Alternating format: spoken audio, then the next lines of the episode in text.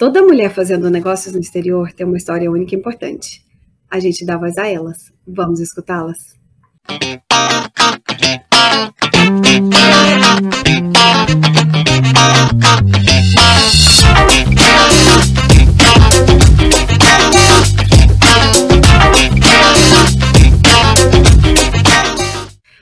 Bem-vindas, mulheres do business. Eu sou a Tatiana Metran, diretamente de Nova York, e hoje eu bato um papo com a Renata Stoica.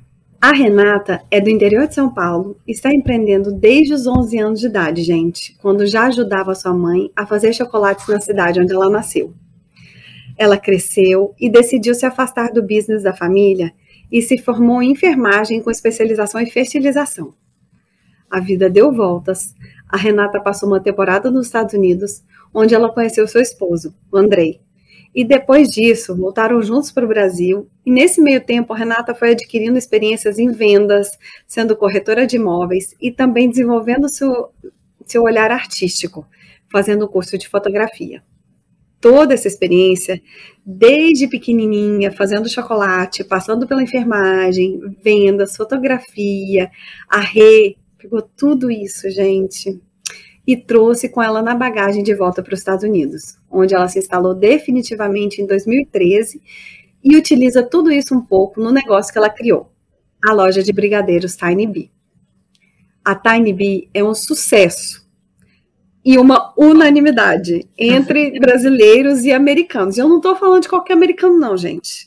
Que essa mulher está lá no Vale do Silício e entre essa galera que é cliente dela, vou só citar alguns é o pessoal do Google, do Facebook e da Netflix. Todo mundo já provou essa delícia made, made in Brasil, made in Brasil, quer dizer, made na Califórnia, com gostinho de Brasil.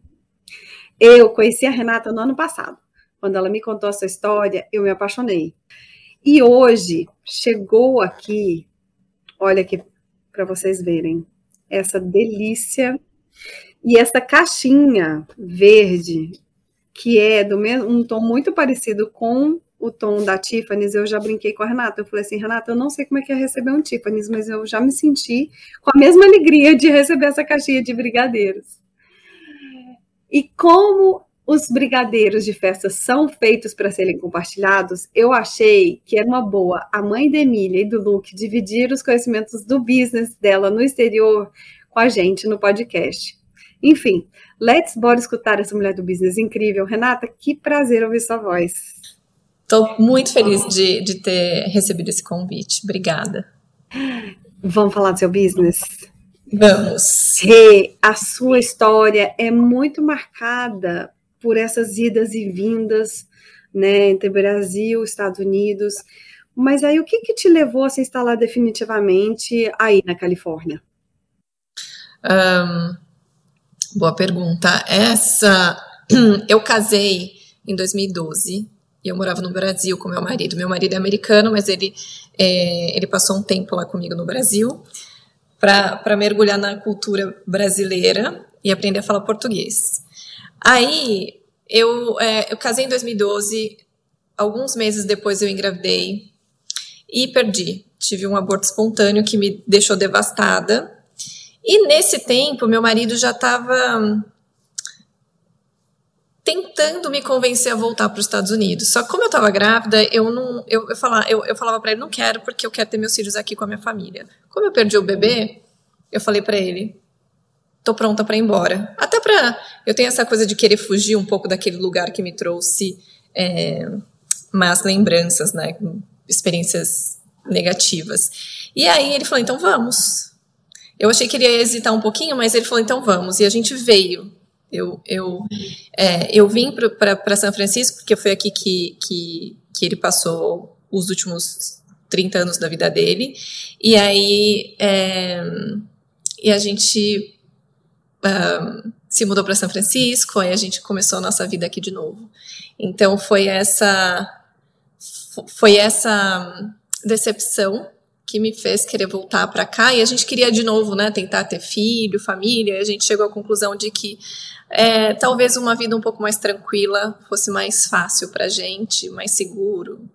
E também eu queria voltar para cá para viver essa experiência de, de, de construir uma família aqui nos Estados Unidos. Eu sinto muito pela sua perda. Mas aí vieram, né, Emília e Luke. A Emília é meu bebê Rainbow, né? My Rainbow Baby. É, que veio depois com tratamento, aí depois eu não consegui engravidar mais, eu tive que fazer eu sou é aquela coisa, né? Eu sou enfermeira especialista em, em infertilidade, acabei tendo que fazer tratamento para engravidar. Então essa é uma parte da minha história que eu deixei de contar por muito tempo, porque não sei porquê, sabe? Porque eu acho que no fundo eu queria ter engravidado é, naturalmente, mas eu comecei a contar depois para as pessoas e, e para mim me, me fazia bem dividir meu é, a minha experiência com as pessoas, porque muito mais mulheres que a gente. Muito mais pessoas passam por isso do que a gente imagina, né? O aborto, depois tem que fazer tratamento, não conseguir engravidar, muitos anos tentando engravidar. Então, eu, eu para mim foi compartilhar um pouquinho da minha história é, de perda e de gravidez, mesmo com tratamento, foi uma fase. Ainda é. As pessoas ainda me perguntam bastante sobre esse processo, então foi, foi essa fase a minha perda, a minha dor também ajudou a. Foi importante para ajudar outras mulheres a, a se segurarem nessa, nessa caminhada de, de engravidar e ter sucesso. Então. A gente acha que. É, é, que não, mas esse tipo de experiência, o compartilhar desse, desse tipo de experiência une muitas mulheres. Eu acho que a gente é, segura muito uma mão na, da outra nesse momento, é. sabe? É. E se sente menos sozinha, porque em algum momento na nossa caminhada, nessa parte de ter filhos, né? Eu não é um assunto que a gente trata muito aqui, mas a gente está abrindo esse, esse, esse, tema com essa pergunta é, e você trouxe essa história, mas é muito forte, assim, porque nós em algum momento da nossa caminhada ou aconteceu com a gente ou aconteceu com alguma pessoa próxima e, e, e e saber que tem outra que já viveu essa situação é, dá uma força, sabe? Faz a gente se sentir menos sozinha. É, né? quando você está passando pelo processo de, né, quando você está tentando engravidar e você não consegue, você se sente sozinha, você se sente impotente, você, existe uma frustração muito grande, uma tristeza, né? Então é um. E você acha que isso acontece com você, você vê todo mundo, você só foca nas pessoas que estão engravidando e, e, e falando, meu, por que, que não acontece comigo? Então, é, esse apoio é extremamente importante para a saúde mental da mulher, para até chegar ao ponto de engravidar, porque o psicológico também tem um efeito muito importante no corpo né, da gente, como um todo. Certeza. E e aí, e, e é, também é muito interessante a gente estar tá tocando nesse tema, porque o tema da sororidade, ou seja, essa coisa de mulheres, sabe, se darem as mãos e se apoiarem, é muito tema dessa, dessa terceira temporada. Eu estou é, muito tocada que a gente esteja tocando nesse ponto, porque ele nada, nada, ele tem também uma influência no business, né? Quando a gente tem esse tipo de situação, de experiência pessoal, é, isso tem uma influência na nossa vida como um todo. Então, isso tem uma influência, sabe, na gente enquanto o que, que vai acontecer na nossa vida depois. E um dos, um dos desdobramentos disso foi justamente a sua mudança de vida e a sua vinda para cá. Como é que foram esses seus primeiros anos morando aqui? Foi um momento tão importante, tão gostoso na minha vida de é, eu vim de São Paulo na, daquela, daquele ritmo frenético, é, onde as pessoas não param, você não presta atenção nas coisas que estão acontecendo ao seu redor, porque as coisas acontecem muito rápido. Então, quando eu vim para cá, para São Francisco, que é uma cidadezinha aqui no Brasil é igual uma cidadezinha de interior, né? Pequena, onde as pessoas têm tempo, as, você consegue fazer as coisas no horário, sem atrasos. Então, foi assim, foi tão é, parecia que eu estava de férias os primeiros anos que eu estava morando aqui, porque eu conseguia fazer tudo que eu queria, eu conseguia conseguir olhar para dentro de mim, não sentir, eu não senti a saudade do Brasil na extensão que eu imaginei que eu fosse sentir, porque o meu foco era construir a minha família, cuidar do meu marido, eu amo cozinhar, então é, encontrar nossa casa, montar nossa casa. Então foi, foi uma simbiose tão gostosa com a cidade, com meu marido. É, fui muito bem acolhida pelos amigos dele que é, quando, quando a gente veio para cá. Eu já tinha algumas amigas também aqui, então foi, um, foi uma fase muito positiva para mim de desacelerar e poder olhar para dentro de mim, me entender e me enxergar mais, sabe? Focar nas pessoas mais do que em, em fazer e, e, get things done. Um, então foi, foi uma fase muito especial para mim, os, os primeiros anos. E aí, e aí, como é que veio a Tiny Bee? Como é que a Tiny Bee chegou para você, que é a sua loja de brigadeiros, né? Em que momento que ela veio, que você teve a ideia? Como é que foi isso? Essa coisa de ter vindo para São Francisco e te tirar, né? Quando você muda de país, você sai da sua zona de conforto, você já está é, arriscando, né? Você já está você a partir do momento que você se muda para um país diferente, você tá. Eu, alguma coisa muda dentro da cabeça que você. É, a, as possibilidades são tão maiores. Eu, eu, percebi que a minha cabeça. que eu estava aberta para qualquer é, aventura, qualquer oportunidade que me fosse. que, que aparecesse no meu caminho. Eu, quando vim para cá, eu tinha certeza que eu não queria voltar, eu não queria validar diploma, eu não queria trabalhar como enfermeira. Eu amo amei ser enfermeira, né? O cuidado, a dedicação. E quando eu vim para cá, eu queria trabalhar com, com fotografia. Então, é, o meu plano era ser fotógrafa, fotógrafa de família, que na verdade era um hobby. Só que não rolou. Apesar de eu ter trabalhado com vendas, entendido, aprendido sobre vendas, eu não conseguia me vender meu trabalho. Isso me causava uma frustração grande, até porque eu não estava. É, eu estava fazendo business pela primeira vez em outra língua e tentando vender em outra língua, porque eu não fui atrás do, dos brasileiros para tirar foto deles. Eu queria vender, né? Queria fotografar qualquer pessoa. Então isso me trouxe ansiedade e uma frustração, porque não estava pegando.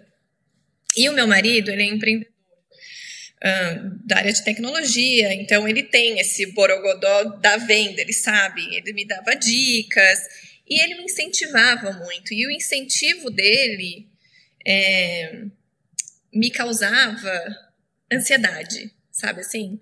Ao invés de trazer coisa boa, me causava essa ansiedade.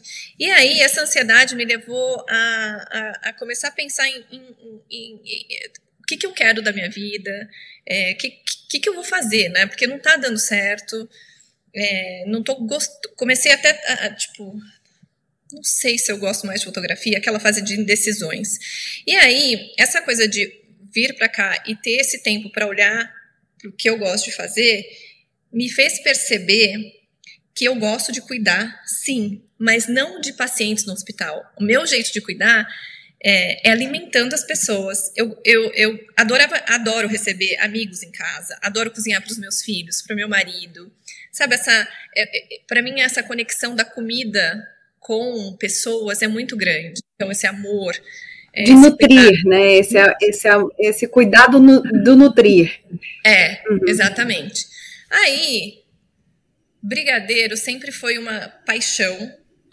Um, quando eu terminei a faculdade, eu, eu. Quando eu terminei a faculdade, não, quando entrei na faculdade, eu, eu, eu, eu pensei comigo, agora eu vou ter a minha profissão, nunca mais vou fazer chocolate. Mas Óbvio que eu Que era o que você fazia com a sua mãe. Eu fazia com a minha mãe. Eu cresci ajudando minha mãe a fazer chocolate lá na minha cidade, Tapeva. É, foi o que sustentou a família por muitos anos, sou muito grata por isso. E aprendi muitas coisas com ela.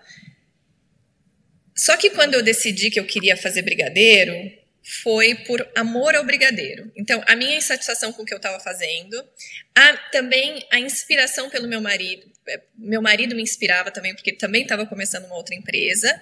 E essas possibilidades. Não querer voltar para o hospital, não queria ter um full-time job, trabalhar para outra pessoa. Eu falei, gente, eu preciso arrumar alguma coisa para fazer. Aí um dia eu fui tomar um café com uma amiga que eu estava super down. E a gente começou a falar sobre a nossa paixão por brigadeiro. Falei, cara, eu, é, e nós duas temos essa conexão com comida, amizade, né? essa, essa coisa do brigadeiro. Eu sou completamente apaixonada por brigadeiro, sou louca por brigadeiro. Um, e a gente, a gente começou com. Sabe a amiga que começa devagar, falar? Ai, já pensou vender brigadeiro aqui em São Francisco? As pessoas são tão abertas, é uma cidade tão cosmopolita, Vale do Silício. Tati, foi uma conversa de café. Eu fui para casa E sabe quando a, aquela coisa fica mais. Assim, plantou a sementinha. Plantou a sementinha e eu não conseguia pensar em mais nada a não ser como é que eu vou começar uma empresa de brigadeiro aqui? Será que é, o que, que eu preciso, né? Por onde eu começo? Eu nunca tive um negócio, então foi aí que a sementinha foi plantada. Eu, eu comecei a, a pesquisar sobre, tudo sobre brigadeiro porque a minha, minha, mãe, minha mãe fazia chocolate, mas eu, o foco dela não era brigadeiro. Então, a primeira fase foi pesquisar tudo sobre brigadeiro, para saber se, se era aquilo mesmo. E quanto mais eu pesquisava, mais excited eu ficava. Quanto mais eu pesquisava, mais vontade eu tinha de começar aquele negócio. E aí eu falei para meu marido, eu falei, olha, eu quero começar, eu quero abrir uma empresa de brigadeiro. E meu marido americano, a primeira coisa que ele falou foi: Eu acho que não vai dar certo, porque o brigadeiro é muito doce. Aí eu falei. Essa, essa frase para mim foi um desafio. Eu falei: Vai dar certo. Aí é, a primeira fase foi. O famoso senta lá, Cláudia, que eu vou te, eu vou te mostrar que vai dar certo. Vou te mostrar, é. Você sabe que eu tenho uma experiência antropológica que eu faço, porque na França é a mesma coisa. É, eu morei muitos anos na França e lá os franceses eles acham a, a, comida em geral americana muito doce, a brasileira muito temperada e, e, o brigadeiro quando eles provam eles falam nossa é muito doce.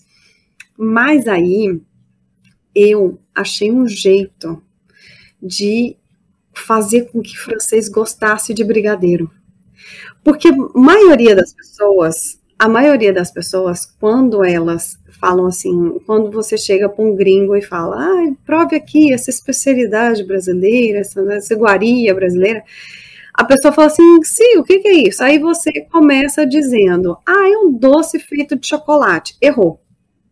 Para o francês, não é o brigadeiro. Se você falar para ele que é chocolate, ele vai colocar dentro do cérebro dele na categoria chocolate. E a categoria chocolate é uma categoria que é não é doce, então o chocolate é meio amargo, vamos colocar assim. É uma coisa dura, porque chocolate é duro. É, e é, é, enfim, ele não tem essa, ele não tem nem a consistência nem o gosto de um brigadeiro. Então, quando eu dizia, enquanto eu dizia para os franceses, não, é um, é, um, é um doce brasileiro feito à base de chocolate, todos os franceses detestavam o brigadeiro. Aí eu comecei a descrever o brigadeiro enquanto um caramelo. Porque o caramelo, quando você entra o brigadeiro na categoria de caramelo, o francês ama, porque aí entrou na categoria doce, muito doce, é, e puxento, aquela coisa do brigadeiro que ela tem, aquela consistência puxenta que o, o, caramelo muitas vezes tem, então é mais molinho. E aí eles amavam. Olha só o tanto muito louco, né? É aquela coisa, é, é, exatamente. É muito, então fica aí a dica para você que, que tá aí batendo cabeça com os gringos, que os gringos não estão gostando do seu brigadeiro, para de falar aquele chocolate e passa a falar aquele caramelo que você vai ver que eles vão amar. Olha só o psicológico da pessoa. que louco isso. Eu, eu fui por um outro caminho, na verdade, né? Eu, eu, eu, eu, eu tenho a minha própria receita. É. Meu marido experimentou dezenas de brigadeiro até eu chegar. Porque e você está totalmente correta. Brigadeiro nada mais é do que um caramelo com chocolate. Só que é, Nessa fase de pesquisa, que eu tinha a intenção de abrir a Tiny Bee, eu desenvolvi uma receita menos doce, que fosse mais chocolatuda, mais trufa. E aí deu certo. Foi Aí nasceu o Tiny Bee, eu, é, meu, eu falei para ele, ele me ajudou no começo, porque aqui a gente tem que ter licenças direitinho. Eu comecei na cozinha da minha casa, então tive, tive que fazer um curso, tive que abrir uma empresa e fazer tudo direitinho. Então a, Tiny Bee nasceu dessa insatisfação é, com o que eu estava fazendo e com essa necessidade de fazer uma coisa que eu realmente gostasse, que realmente me trouxesse, me desse prazer. Um, desde o primeiro dia que eu comecei a pesquisar, sabe aquela coisa no estômago, assim, nossa, tantas ideias, aquela, aquela, aquela coisa que você sente de friozinho na barriga, quando você pensa, quando você tem ideias. É, então foi. Até hoje eu tenho essa satisfação muito grande de, de dividir o brigadeiro com as pessoas e, e assistir a reação e saber o feedback, o que, que elas têm para dizer. Então. Rê, você focou desde o início, você. Eu, eu, primeiro, eu queria dizer para as pessoas que é um desafio entrevistar a Renata, porque ela já deu algumas entrevistas que são maravilhosas, então é difícil eu, eu saber que, que, de novo eu vou perguntar para ela, mas é, e que as pessoas ainda não sabem, mas eu sei que você focou no seu é, business, vendo as suas entrevistas, né, estudando sobre você, você focou é, logo você focou em americanos. Você falou, olha, brasileiros eu já sei que tem pessoas que já estão atendendo esse mercado aqui nos Estados Unidos. Eu quero fazer brigadeiro para americano. É, e como que foi isso, assim, que batida de cabeça que aconteceu, assim, sabe?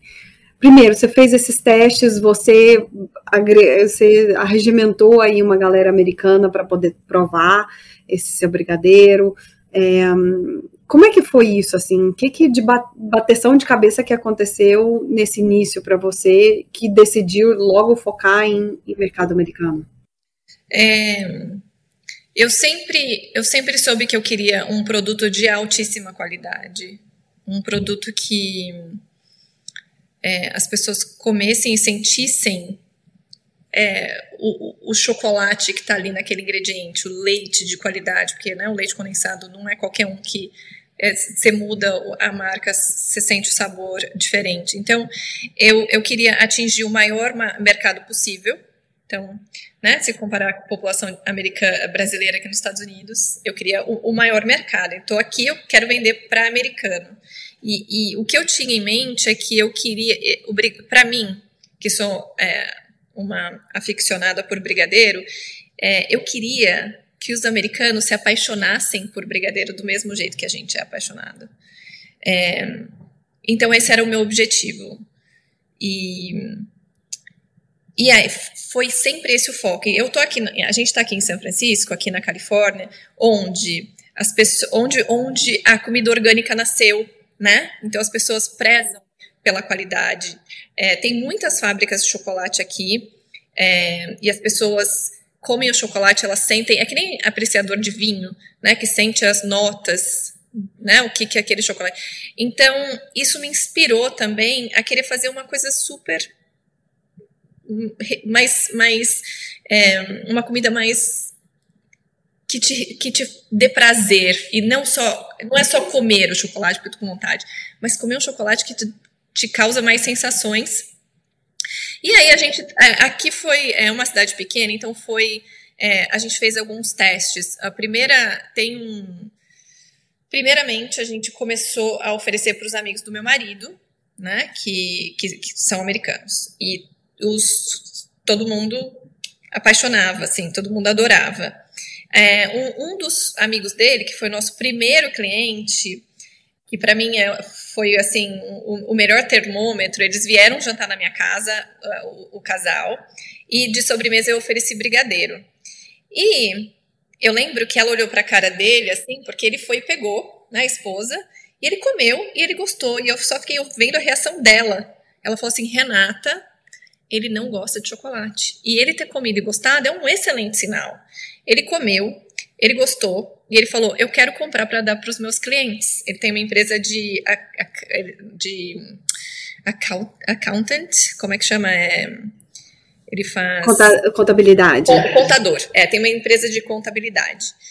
E aí ele queria para dar para os clientes. Então, é, aí eu, aos pouquinhos, sabe, eu percebendo, ah, eu acho que eu estou no caminho, eu acho que isso vai, vai isso aí vai, vai rolar, isso vai crescer. Segundo, eu comecei a oferecer para alguns supermercados locais.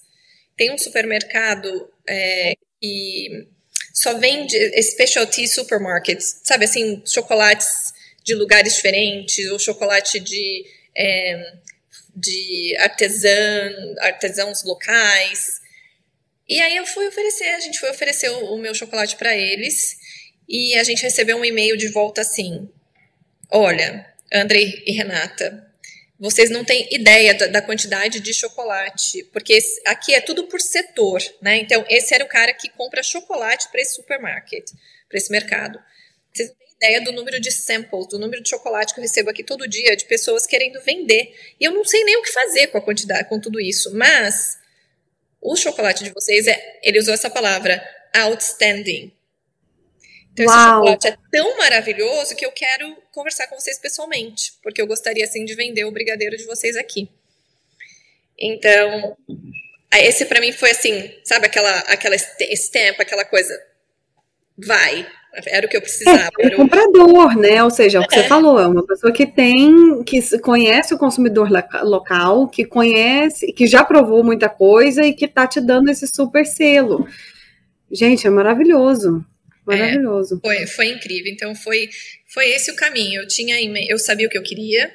É, meu marido é, se juntou pra, a, a, foi, é, se juntou a mim desde o começo. Ele, ele deixou a empresa dele de tecnologia. Ele estava começando uma startup com um amigo. Ele deixou de lado e se juntou a mim. Então a gente uniu as nossas forças. A, a, a parte dele de business development, né? Ele sabe tudo. De, é, ele me ajudou bastante, me ensinou muito a parte de vendas, a, a parte de precificação, a gente trabalhou junto nisso, nisso por muito tempo e foi, foi e é até hoje uma parceria muito legal. E foi esse o primeiro caminho que a gente tomou, que a gente seguiu.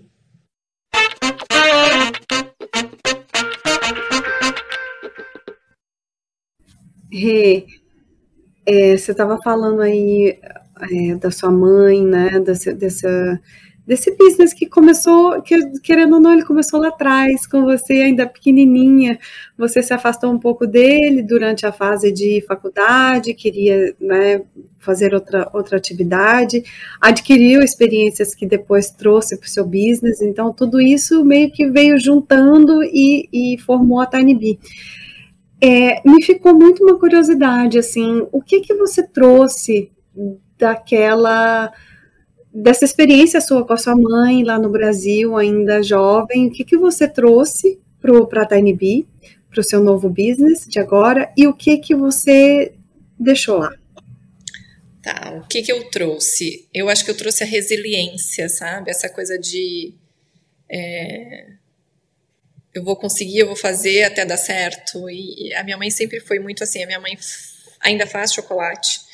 É, só que a minha mãe é, sempre fez a mesma coisa, sempre. E ela sempre focou no volume, mais do que na qualidade, na inovação. Então, ela faz a mesma coisa hoje que ela fazia 30 anos atrás e ela tá feliz, assim. Ela tem os clientes dela e ok.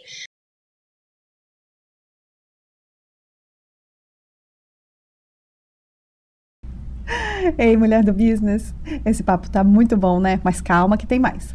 A gente ainda vai falar sobre descobertas relacionadas ao business, carreira no exterior e no final ainda tem aquele bate-papo com a nossa convidada. Se puder, compartilhe essa belezura de podcast nos seus grupos e redes sociais, assim mais mulheres vão se enriquecer com o conteúdo único que a gente cria aqui. E não se esqueça de marcar a gente nas suas redes sociais. Eu prometo chamei no episódio seguinte. Para encontrar a gente é só digitar arroba Mulheres do Business. A gente está no LinkedIn e no Instagram. Agora, bebe uma aguinha e let's bora continuar essa conversa inspiradora.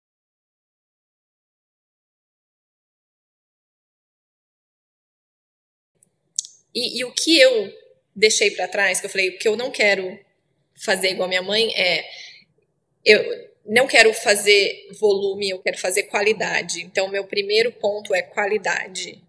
E para ter qualidade, eu vou ter que cobrar mais. Então, assim, o meu preço vai ser muito mais alto do que qualquer outro brigadeiro vendido no mercado. E, ok, eu, eu vou aprender a lidar com isso. E eu acredito, sim, que existe mercado para um brigadeiro que custa né, o meu preço e para os outros brigadeiros. É, a minha comparação é com bolsa. Né? Se você não pode comprar uma Louis Vuitton, você vai comprar uma Kate Spade ou uma outra marca que caiba no seu bolso. E com comida também é assim. Então não tive essa preocupação, mas eu sabia que eu queria. O meu foco era na qualidade e num excelente atendimento ao cliente.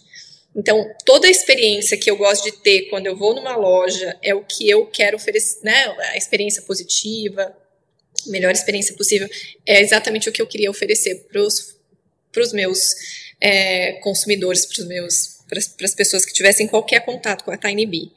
Então, é, eu acho que foi basicamente isso.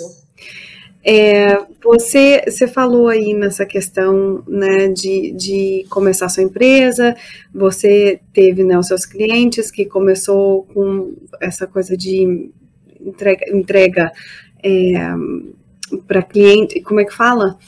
É, pessoas que compravam seu produto para oferecer para os clientes, então foi uma empresa de contabilidade.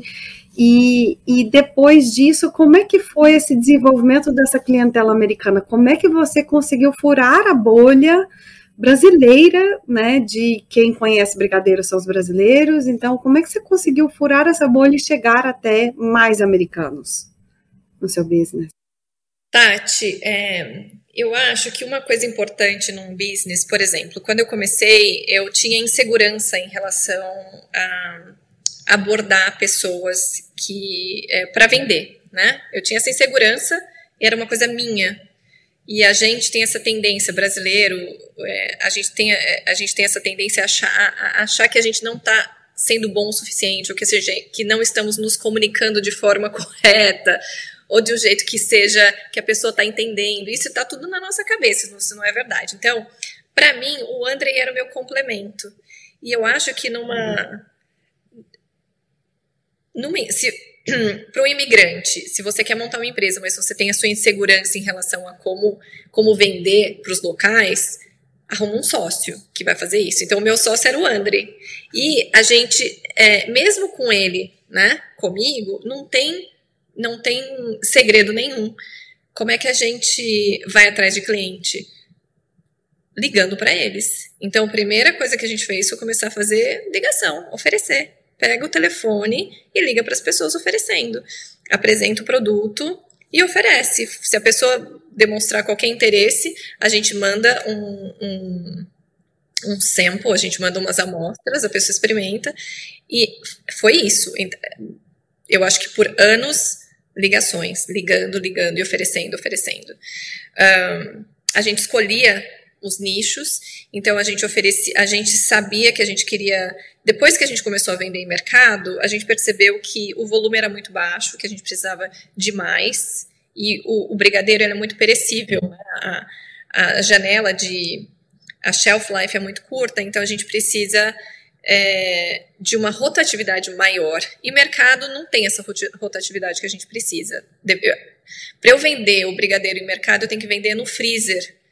E as pessoas não procuram brigadeiro no freezer. Né? Então a gente, a gente, a gente foi atrás de mercado de, de, de a gente participou de feira de, de casamento, não deu muito certo porque uma pessoa vai comprar um docinho, um brigadeiro que nunca viu para o casamento. Alguns compravam, mas o volume também era baixo. E no meio disso a gente decidiu ir, é, ir atrás de business, né? Vender para empresas. Que as pessoas compravam e já iam é, entregar para as pessoas, né? Como gift, como presente, e as pessoas iam comer e a gente não ia ter essa.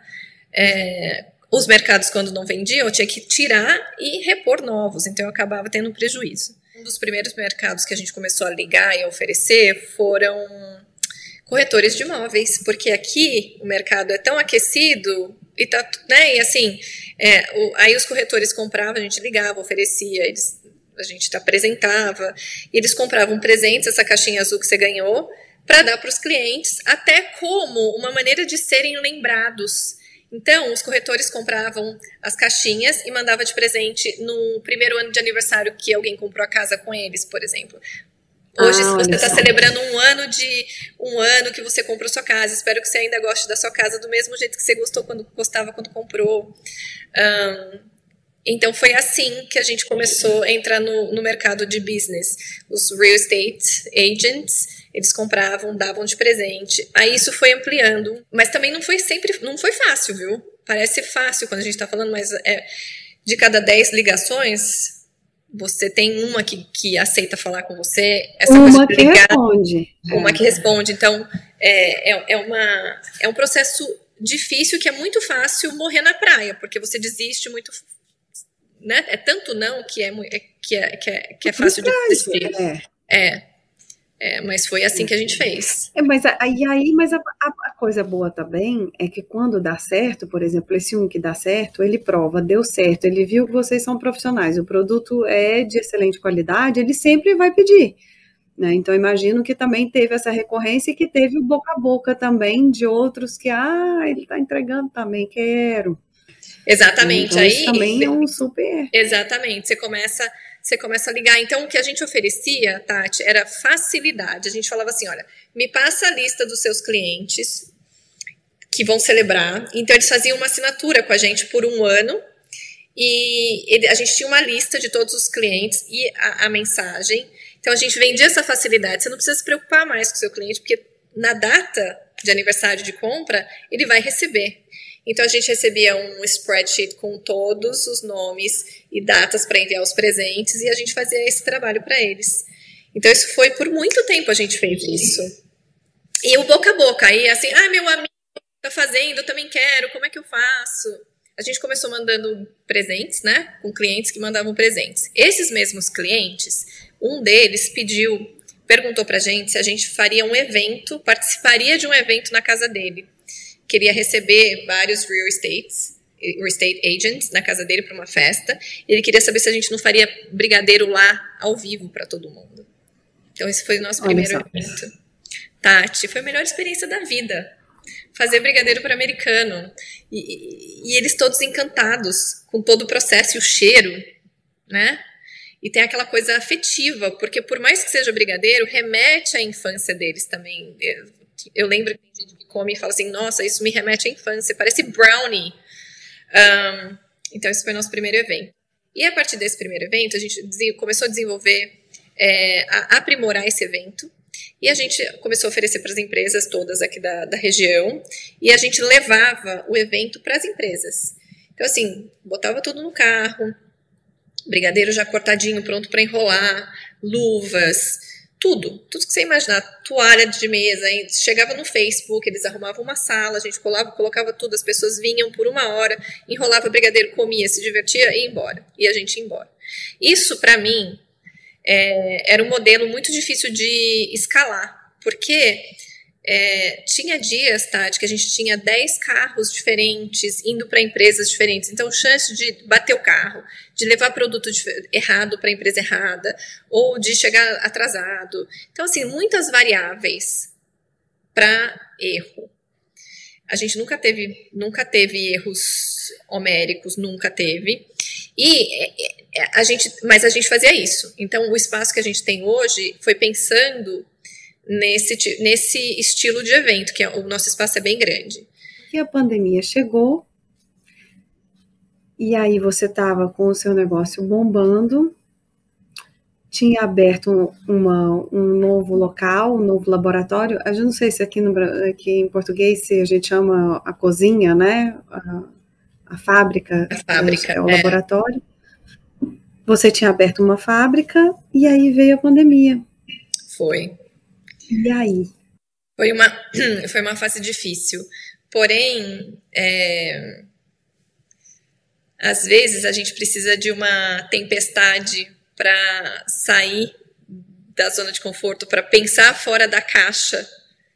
Eu digo que a gente teve que pensar fora da caixa para colocar tudo de volta na caixa para mandar para o cliente.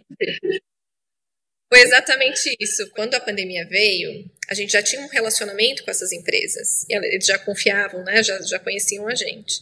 E eles começaram Só para as pessoas saberem, só para as pessoas entenderem, esses eventos são eventos para o que a gente chama de construir um time, né? Para motivar times dentro das empresas. Aqui nos Estados Unidos isso é muito, muito comum é, das empresas, da, de grandes empresas, sobretudo essas, né, que são como no Vale do Silício, Facebook, Google, a gente falou aqui também na Netflix, eles, eles têm os times, cada unidade tem os times, e aí eles querem fazer alguma coisa para motivar as tropas, né, para que as pessoas continuem motivadas ali a continuarem nas empresas, então é, eles fazem esse tipo de evento para meio que unir o time.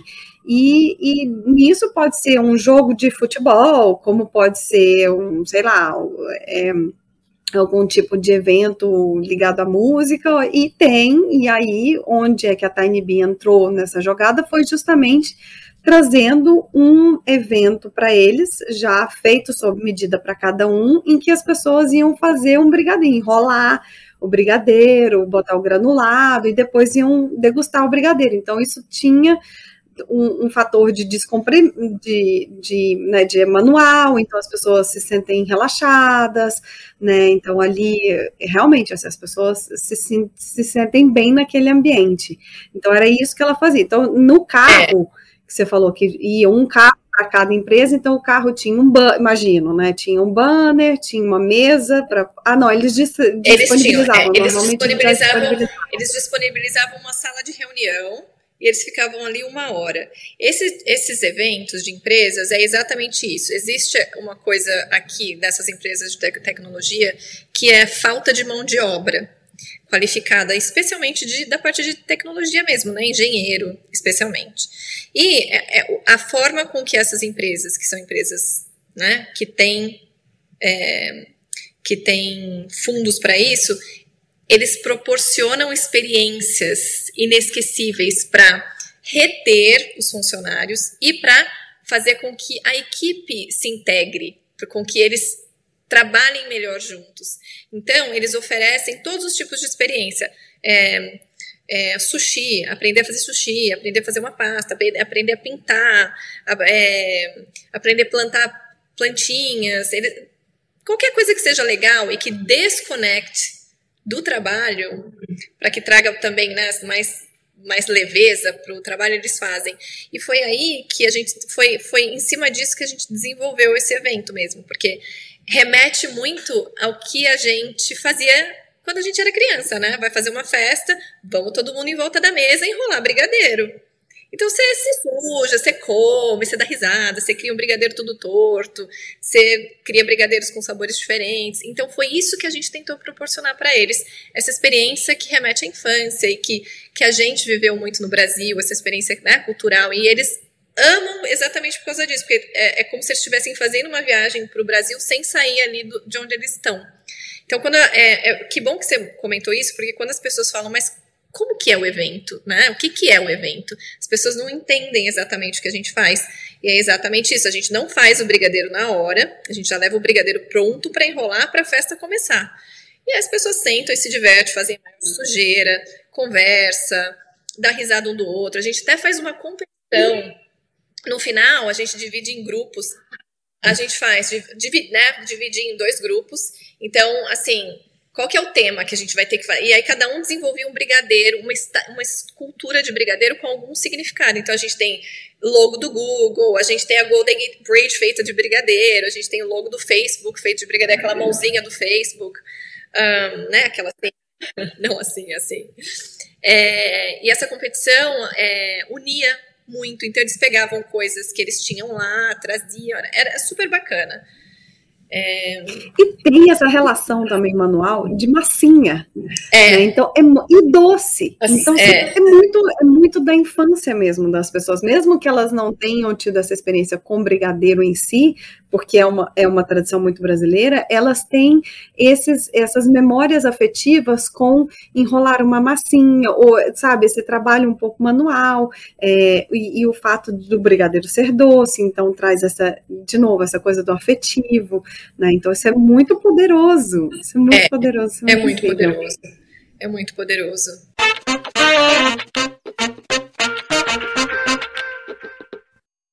Pois é, mas então aí, então vocês estavam lá bombando, porque aí vocês já estavam com entregando para os corretores todo mundo com casa, casa própria e comendo brigadeiro felizes. Depois vocês entraram com esse novo produto que foram foi os ateliês, né? Os, os não sei, workshops para as empresas é, de para as pessoas fazerem brigadeiro, e aí veio a pandemia, minha gente. E aí, Renata, eu fiz, é. como é que foi isso? Foi foi é um dos momentos mais difíceis, assim.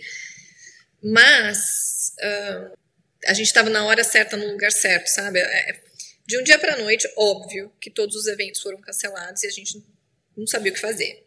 Um, aí a gente focou na nossa loja online. Enquanto isso, os clientes começaram a perguntar, porque ninguém sabia o que ia acontecer, né? Ah, vai ser dois meses de lockdown e, e é isso. Então, estava todo mundo desesperado para oferecer é, para oferecer leveza para as pessoas. A leveza que estava é, todo mundo trabalhando de casa, estava todo mundo com criança em casa. Como é que trabalha? Com... Então, aquele, aquele momento, eles queriam proporcionar momentos é, de desconexão ou de conexão com a família. Aí, é, em dois meses, de, né, por muitos as pessoas requisitando muito alguma coisa virtual, a gente conseguiu é, desenvolver o mesmo evento, mas dentro de uma caixa para enviar para casa de cada funcionário. E a gente tinha, né? A gente tem um time de eventos. É, a gente montou, fez um. O nosso primeiro evento foi com o Facebook, né, até, e quem fez foi o André. Então a gente mandou o chocolate para casa, sei lá, de 15 pessoas que o Facebook contratou. Nos juntamos num Zoom, numa ligação do Zoom, para ensinar as pessoas o que, que era aquilo. O que, que a gente vai fazer agora? Vamos enrolar brigadeiro. Mas foi assim, né? Aqui nessa cozinha que eu tô, Andrei sentado aqui de frente para a câmera, ensinando cada um de, na sua casa a enrolar brigadeiro. E, e, e Tati, para mim, não podia ter sido uma mudança mais positiva porque tem vários fatores que, que, que pegaram aí, que, que melhoraram, várias coisas melhoraram com, essa, com esse evento virtual e possibilitou que a Trainee crescesse muito mais rápido. Por exemplo, a gente passou de a ser uma empresa de, a gente passou de uma empresa local para uma empresa, empresa global. Então, de local, porque a gente só podia dirigir o nosso carrinho aqui, né, com brigadeiro e fazendo as empresas aqui. Hoje a gente manda as nossas caixas para qualquer lugar do mundo. Então a gente tem é, tem e vai continuar tendo empresas com funcionários remotos. Então tem um time que tem pessoas aqui em São Francisco, pessoas em é, no Texas, pessoas na Índia, pessoas no Brasil. Né? Então, e vocês conseguem enviar isso para o Brasil e para a Índia? Conseguem enviar para qualquer lugar do mundo. Gente, vocês já enviaram para quantos países? Mais de 55. Só estou chocada, Brasil. É. Segura inclu Incluindo o Brasil. Dubai, China, Índia, Áf África do Sul.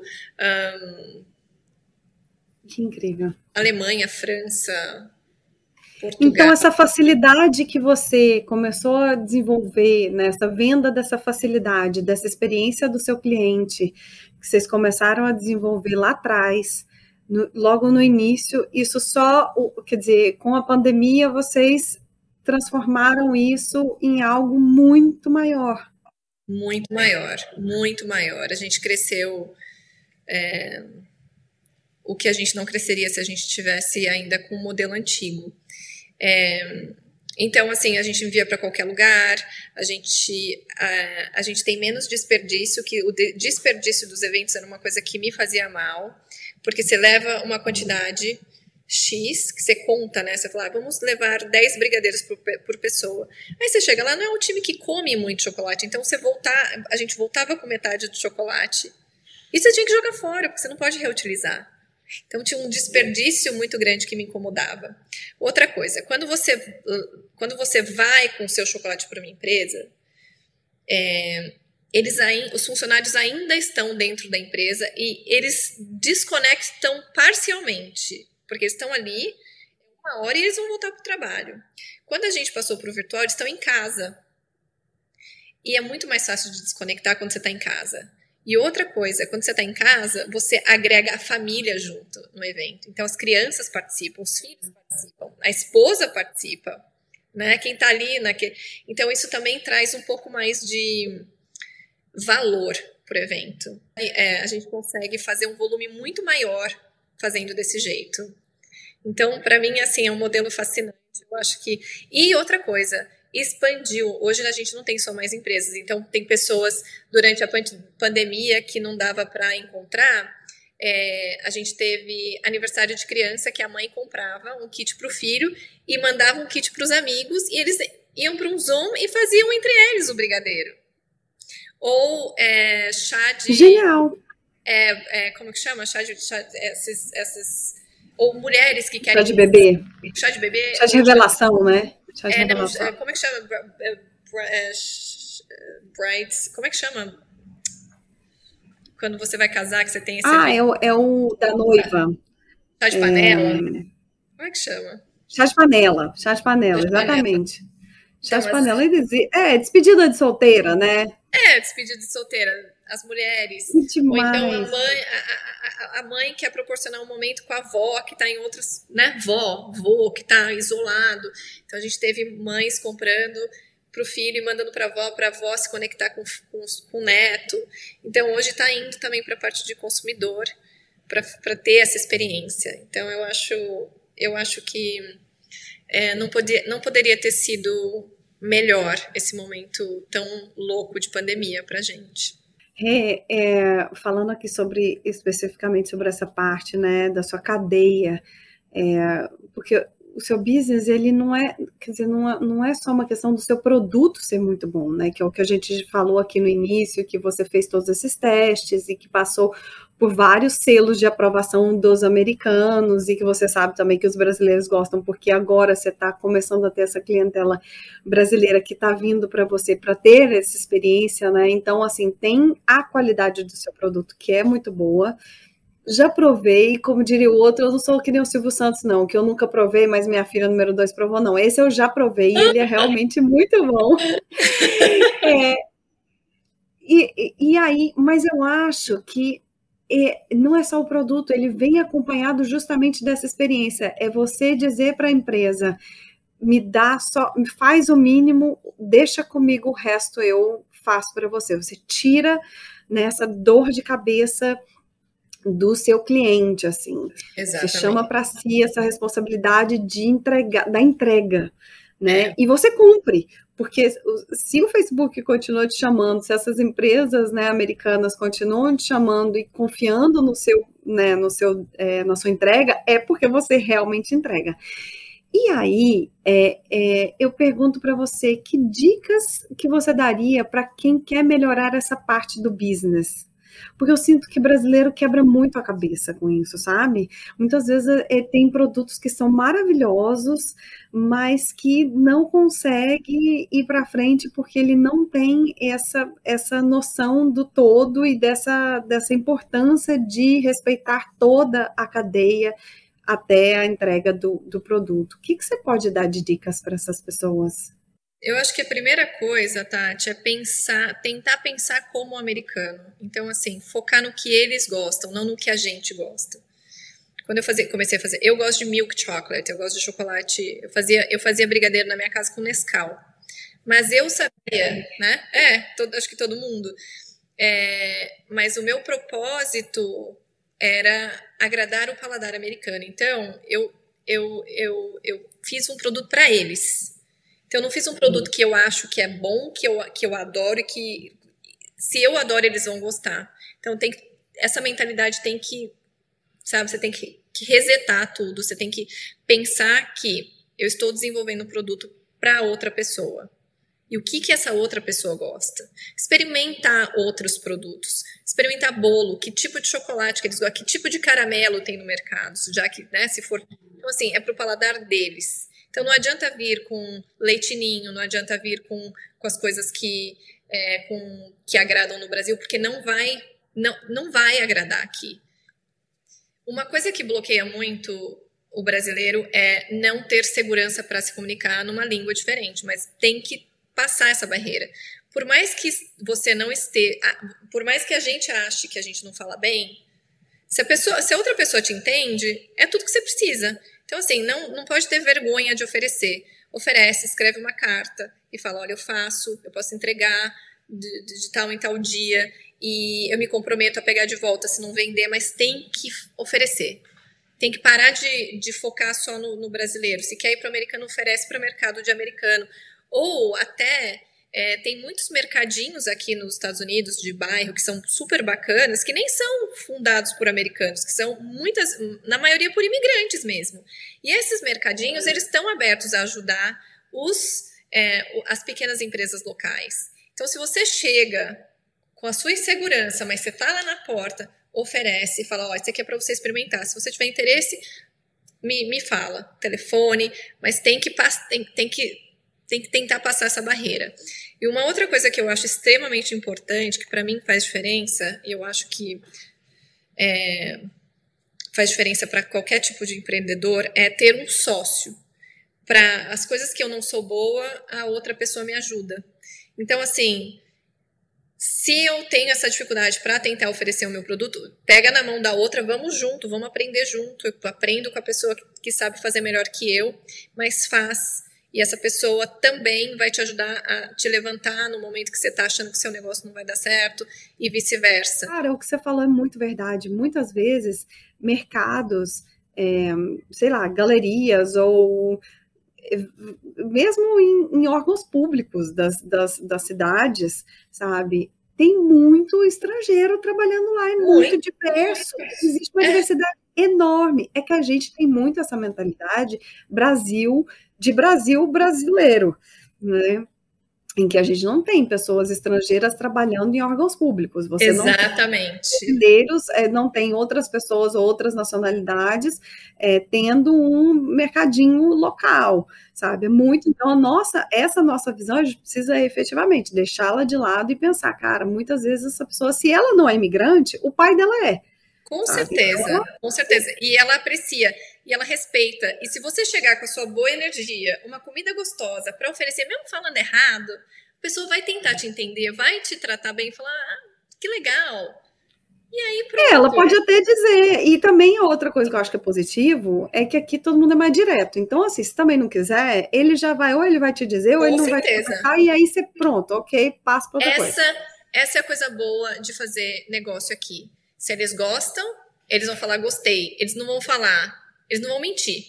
Se eles não gostarem, eles vão falar não gostei. Então, eles são muito blunt, eles são muito diretos.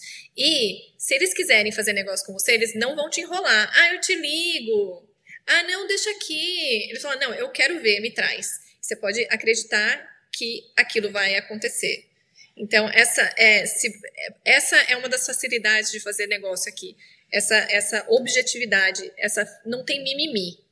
Então, assim, é, e, e, a gente, uma coisa que eu aprendi que no começo eu achava que era rude, mas não, eles são só diretos. É, que era pessoal é. também. Nossa, é porque é comigo. É. Não, não é, é não. Não, não é pessoal, não. É, é assim não que se comunicam direto ao ponto, sem perder tempo. Quer, quer, não quer, não quer. Tudo bem também, você não precisa querer, vou pro próximo.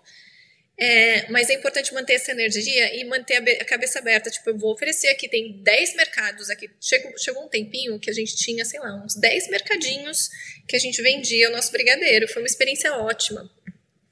É, mas é tudo assim, indo oferecer. E as pessoas estão sempre. Ai, olha que legal, você chegou na hora que essa cesta aqui acabou. Põe aí seu produto, vamos vender. É, é isso. Essa temporada a gente está trabalhando muito esse tema de sororidade, a gente abordou ele ah, logo no início, né, no seu, na sua trajetória. É, e, e, eu sigo o seu business já há algum tempo, sou sua fã do Renato há muito tempo, não é mesmo?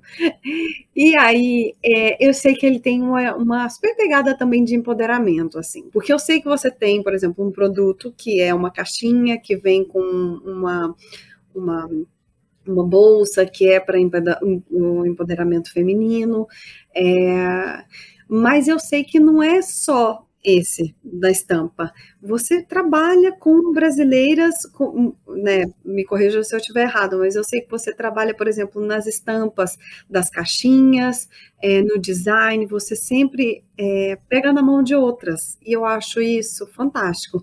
Eu vou citar, acho que posso citar duas aqui que eu sei que você é, trabalha ou trabalhou, uma que é a Mariana, do Everyday Pattern, você também trabalhou com a Elisa, do, que é marceneira, não é isso, eu acho também o trabalho dela fantástico. É, e aí, é, de que forma você, é, de que forma você já foi ajudada? Assim, por, primeiro, por que que você pega na mão de outras? Assim, é uma coisa que para você é importante? Isso? Imagino que sim, mas fala, me conta um pouco o porquê desse seu processo. E também, né, se você já foi ajudada por outras mulheres. Olha, Tati, eu, eu acredito que juntas a gente tem muito mais força e a gente consegue ir mais longe. Isso é muito, é muito importante para mim. É, aquela coisa do it takes a village, eu acho que não se aplica só para quando você está é, criando, não só para filhos, né? Para criar seus filhos, para qualquer coisa, para sua empresa. Eu tenho a sorte de estar rodeada com pessoas, mulheres que é, são incríveis e que acreditam no meu negócio e que querem fazer parte do negócio. E, e para mim, isso, isso me faz acreditar que, é, especialmente, a, a gente está fora, a gente está longe da família, a gente está longe das, né, do, da nossa cultura. Isso faz com que a gente crie uma força é, para fazer com que a gente consiga sobreviver, ir mais longe, ser feliz onde a gente está. É, eu emprego aqui na nossa cozinha 99% mulheres é, que estão aprendendo, e, e eu, eu, gosto de, de, contratar pessoas que não sabem fazer brigadeiro, para eu ensinar, porque elas vão sair daqui com um novo skill, elas vão sair com uma outra profissão. Então, para mim, isso é muito gratificante. Um, número dois, eu já tive Sim, muita gente me ajudando quando eu precisei, eu tenho até hoje. A Mari Agmon é uma grande amiga do Everyday Pattern e ela foi a minha primeira designer amiga. A gente era mãe, a gente tinha acabado de ser mãe, ela também estava uh, tava com um bebê e queria voltar para o mercado aos pouquinhos. E a Tiny Bee é, foi o primeiro freela dela depois da maternidade. E ela, ela foi a pessoa que desenvolveu a nossa primeira caixa para a pandemia, sabe? No meio da turbulência, no meio de não saber o que estava acontecendo, o que, que, ia acontecer com todo mundo. Ela, ela, ela foi lá, segurou a onda desenvolveu o nosso primeiro, a nossa primeira caixa. Existe espaço para todo mundo, né? Quando eu fiz a inauguração daqui da Tiny Bee, que foi logo uma semana antes do lockdown, duas semanas, é, era brigadeiro. Eu chamei várias pessoas, óbvio, para a inauguração. E a Gabi, que faz pão, a Gabi do Pão eu falei para ela, Gabi, você não quer expor seus pão, pães aqui? Porque vai ter tanta gente, né? Traz os pães. É, então, essa coisa é, é, tão, é tão. É tão pequeno para quem está oferecendo e significa tanto para quem está recebendo, e isso me vem lá de trás de quando eu era enfermeira, que Tati, eu trabalhei muito tempo, não muito tempo, trabalhei alguns anos no sistema público com mulheres. Eu sempre escolhi trabalhar com mulher tem alguma coisa aí, sabe? Então, eu trabalhava com fertilidade, trabalhava com num, num, na, na ginecologia obstetrícia do Hospital São Paulo, e um simples oi, bom dia, tudo bem, segurar na mão de uma paciente com câncer ou para fazer algum tratamento mudava o dia dessas pessoas. E, e para mim, depois que essas pacientes iam embora, eu recebia presente, recebia carta, eu falava, e você sabe, sabe quando você nem lembra o que, que você fez para a pessoa? Então, eu acho que isso é tão importante no final das contas, faz um, causa um impacto na vida da, da pessoa, mas causa, mas o crescimento é seu. É aqui dentro que muda. Então, assim, saber que a gente pode fazer juntas. Por que, que eu vou fazer sozinha se eu posso fazer com alguém? Por que, que eu vou fazer sozinha se eu posso. Por que, que eu vou contratar uma empresa grande para fazer se eu posso contratar, né? Trabalhar junto com uma pessoa que está aqui também tentando ganhar vida e fazer. É, e fazer e dar o melhor dela. E, e, as pessoas vão aparecendo no meu caminho e é, e é, muito legal. Então hoje a gente, eu tenho várias amigas que trabalham para a TimeB, tenho amigas que já trabalharam, não trabalharam mais porque estão seguindo caminhos diferentes, mas é, é, uma é uma energia tão boa de positiva de pessoas que acreditam e que, e que agregam tanto valor para a empresa. Fora isso, a gente tem as collabs, a, a Elisa do, do é, Mama Mama Made, né? Mama Made by Elisa. Eu, eu convidei ela para fazer também. Ela faz brinquedos de madeira, é, Montessori, né, para crianças, para bebês e para toddlers. E ela faz, então, ela faz, ela faz a bandeja. Faz bandeja. A gente criou dois produtos: bandeja para brigadeiro e uma bandeja de brigadeiro para criança, que do outro lado é um, é um jogo da velha. Então é um kit infantil que a gente criou, que vai ao chocolatinho, a criança monta lá a festinha dele. Então é tipo um, um kit de festa. A criança recebe o brigadeiro, faz o brigadeiro, coloca na bandejinha, desenvolve a coordenação motora, né? Abrir os copinhos de papel, enrolar o brigadeiro, põe lá. Terminou a festa, comi o brigadeiro, a criança fica com aquela madeirinha que vira do outro lado. A gente manda uns brigadeiros de madeira junto com o copinho de silicone e a criança brinca de jogo da velha. Então isso foi desenvolvido em parceria com ela. E... Genial. Todo mundo cresce. Olha só, de uma parceria dessas, entendeu? De duas brasileiras morando no exterior. Eu sou uma entusiasta de parceria entre mulheres, entusiasta de parceria entre mulheres morando no exterior. Eu adoro e divulgo. E quando vocês põem foto, eu vou lá, posto vocês, porque eu acho essas collabs maravilhosas e todo mundo cresce. Todo mundo todo cresce. mundo cresce, exatamente. É muito mais gostoso quando está todo mundo crescendo. É uma troca muito positiva, muito, muito enriquecedora para todos os lados. Eu, você eu, se lembra de uma, uma ocasião que você foi ajudada, assim que te marcou? É, uma coisa que uma coisa que acontece hoje em dia é quando você tem seu negócio, você tem que ter também o negócio do uh, da social media, que na verdade acaba sendo dois negócios, né? Porque dar conta de, de, de criar conteúdo para mídia social e tocar o seu negócio é, é, é, é causa bastante estresse. É intenso. E a Mari Vidigal do Ideias na Mala, ela é boa, ela é, não é boa, ela é excelente no que ela faz, ela é uma excelente contadora de história, né? E ela tem o um, um blog lá de viagem e ela também entende de vendas. Ela não gosta, mas ela entende de vendas. E de, de marketing e social media, óbvio. Então, eu tava assim, enlouquecida com milhões de coisas para fazer. O ano passado foi um ano muito intenso, de muita venda, então eu não tava dando conta de fazer tudo. Cara, ela veio, ela me ajudou tanto.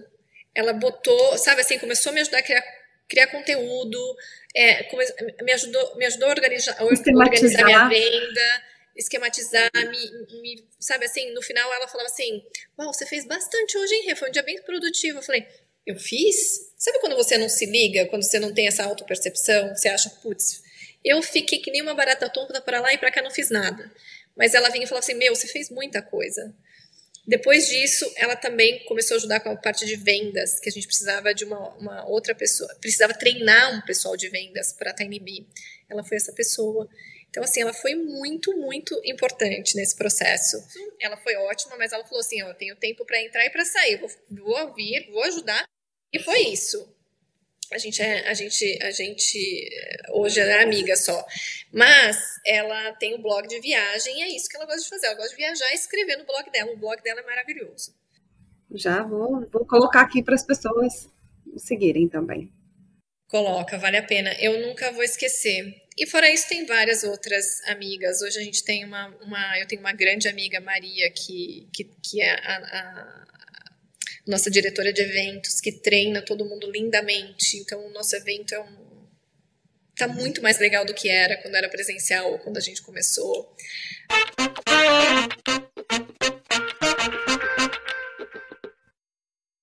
Vamos passar para o bloco 3? We Mind Your Business. Rê, esse é um quadro fixo onde a gente faz um bate-bola de perguntas idênticas e respostas rápidas para todas as convidadas. Você está preparada? Ai, meu Deus, acho que não. Ai, meu Deus. Não tô preparada, a gente nunca tá, não, mas a gente vai. Não, é, a gente vai sempre estar tá preparada mesmo. É isso aí. Qual o primeiro produto ou serviço que você vendeu quando você era pequena? Uau! Sabe o que, que eu vendi? Papel de carta que eu mesmo fazia. Eu tinha olha coleção só. de papel de carta, mas, olha só, eu, eu tinha coleção de papel de carta e eu, eu fazia, eu pintava os papéis de carta, folha, né? Pegava folha, pintava e dava para as minhas irmãs venderem. Ela vai lá vender. Ao mesmo tempo eu fazia crochê, brinquinho de crochê, pulseirinha de crochê, vai lá vender para as nossas amigas. Então era isso que eu, eu gostava de fazer, incentivar a venda. Muito maravilhosa. Complete a frase. Meu fracasso profissional retumbante nos Estados Unidos foi. E qual foi o aprendizado que ficou depois? Ai, não sei, eu acho que querer fazer tudo sozinha e a gente não dá conta. E eu aprendi que a gente precisa delegar o máximo possível e fazer só aquilo que você realmente pode fazer. Então ficou esse aprendizado aí é, de delega contra... que é melhor. Delega que é melhor, contrata pessoas melhores que você para fazer o que você não consegue fazer. Mas delega. Delega. Uma empreendedora que te inspira para que, é, que você convidaria para um business lunch? Ai, tem várias. Um, tem uma, uma confeiteira que eu, que eu adoro, ela chama Christina Tosi. Ela é fundadora do Milk Bar, você deve conhecer, aí de Nova York. Conhece? Sim, sim conheço. Eu acho, eu acho ela incrível. É, ela tem uma pegada complet, completamente diferente da minha em relação ao produto, mas ela é um sucesso. E com certeza convidaria ela para tomar um para tomar um café. E óbvio que eu, eu sei que várias pessoas já disseram ela para você que é a Sarah Blakely. Você que é mulher do business raiz, você já escutou esse podcast, que eu sei que você já se declarou para esse podcast. E, é, Sarah já apareceu aqui várias vezes, é impressionante. Ela, ela é, é unanimidade. Ela é, é, ela é incrível. Uh, Neiman Marcus, essa loja de departamento, já tinha aceitado vender o produto dela. Já estava lá. Mas o que, que ela fez? Ela ia lá na loja, ela ficava em pé do lado do produto dela, falando do produto dela para as pessoas, sem ninguém saber. Então, assim, com a cara de o que, que poderiam fazer? Tirar ela dali de dentro? Ela pegava os produtinhos botava perto do caixa, que é onde, né, onde a, a, a compra por impulso acontece. Então, assim, é, sem autorização, mas a pessoa tem, você tem, né? Ela, ela chegou lá. Para mim, ela é um exemplo. E para onde você a levaria aí na Califórnia? Onde eu levaria? Onde eu levaria? Nossa, eu, eu traria ela aqui para Tiny Bee para comer brigadeiro, com certeza. Muito bom. É, qual o borogodó do seu business? Eu acho que o nosso borogodó não é só vender chocolate. O nosso borogodó é ajudar a criar memórias. Incrível. Quem são as pessoas que fazem parte da sua rede de apoio? Nossa, minhas amigas. Aqui hoje, minhas amigas, com certeza. Não tenho família por aqui. É, a minha sogra também é uma pessoa que está sempre disponível para ajudar. Então, minhas sogras, minhas amigas, com toda certeza. Se pudesse viajar no tempo, que recado você daria para Renata, que estava lá começando a empreender há oito anos atrás? Delegue e faça o que você sabe fazer de melhor e o resto você delega. É. Eu vou te fazer uma pergunta que ela não vai aparecer aqui é, né, no, no, áudio, ela vai aparecer na newsletter. A sua resposta você vai dar para mim aqui, mas eu vou contar a sua resposta na próxima newsletter que sair, que é uma newsletter que a gente está fazendo mensal. Qual a sua melhor aquisição profissional nos Estados Unidos de menos de 10 dólares e uma de mais de 100 dólares? que interessante.